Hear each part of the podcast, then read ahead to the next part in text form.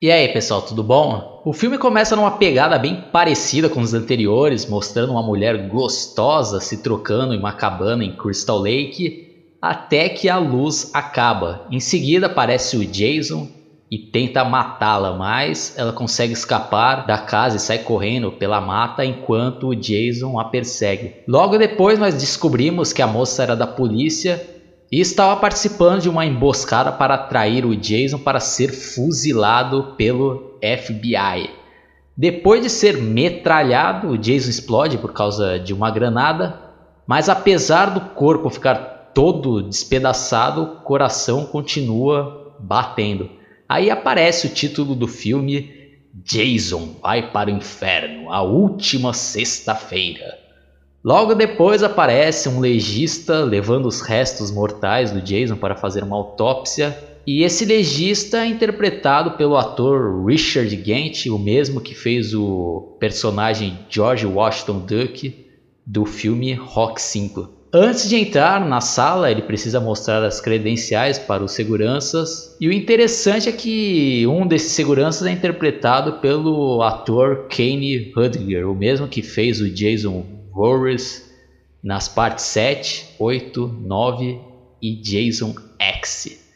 Até esse momento do filme estava interessante, mas aí começa o festival de ideias absurdas. O legista é praticamente hipnotizado pelo coração do Jason, que o faz ter vontade de comê-lo, e por causa disso, Jason se apodera do corpo do, do legista. Mas que ideia totalmente ridícula, meu. É uma falta de respeito com os filmes anteriores. Antes fosse se os pedaços do Jason se juntassem e ressuscitassem, mas não ele se hospedando no corpo de outras pessoas. Outra atrocidade que inventaram é que o Jason teria uma irmã e essa irmã teria uma filha e que o Jason só poderia ser realmente morto por alguém da família. Deturparam totalmente a história da franquia. Meu. Os responsáveis por esse filme tinham que ir pra cadeia. Meu. Não dá para acreditar que autorizaram a fazer uma bosta dessas. Né? E diante disso, os outros personagens que também são bem significantes nem merecem ser citados nessa minha análise. E esse filme tem cenas vergonhosas e deprimentes, como aquela que o Jason estava no corpo do negão e prende um outro cara quase que pelado e começa a fazer a barba do cara. Olha que coisa mais escrota, meu. Pra que o Jason faria isso? Meu? Não seria mais fácil o Jason fazer a barba quando estivesse dentro do corpo do outro cara? E pra que mostrar uma cena inútil dessa daí? Quem escreveu esse roteiro deve ser masoquista, meio doente mental ou está totalmente drogado. Outra ideia irracional é Aquela cena que o Jason está em forma de um monstrinho tosco e entra no corpo da irmã e ressuscita com o mesmo corpo do início do filme. Pô, pessoal, não tem como levar a sério um filme desse daí, né? Pô, não tem como comprar ideia de um absurdo desses aí, não faz sentido nenhum. Vou até parar minha análise aqui porque esse filme é um lixo e não merece receber nem zero. É um total desrespeito ao restante da franquia. E aliás, eu nem considero esse filme como parte da saga. Nunca mais eu quero ver esse lixo aí.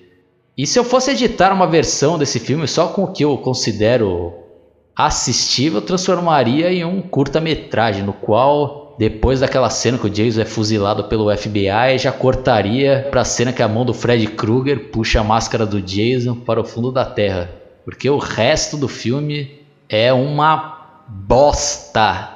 Antes de encerrar, eu vou ler aqui algumas curiosidades. Ainda no início do projeto, uma das ideias levantadas era que Jason Voorhees fosse a Los Angeles, onde enfrentaria duas gangues rivais. Com certeza essa ideia seria mil vezes melhor do que essa porcaria que fizeram aí.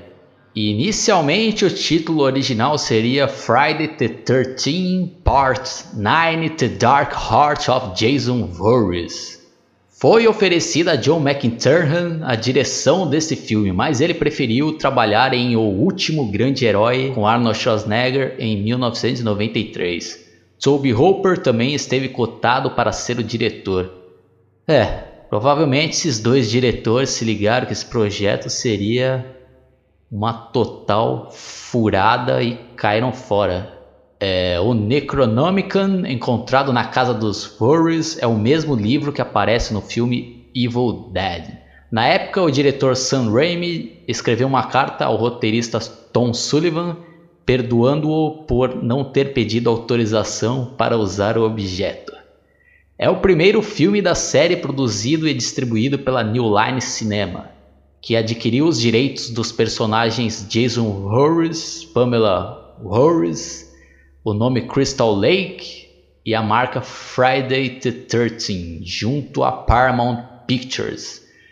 Fracasso total de crítica, Jason vai para o inferno. A última sexta-feira estreou em 1.355 salas de cinema e faturou muito abaixo do esperado. Fez limitado progresso no mercado de vídeo, tendo amargado críticas negativas não apenas dos especialistas, mas também dos fãs da série.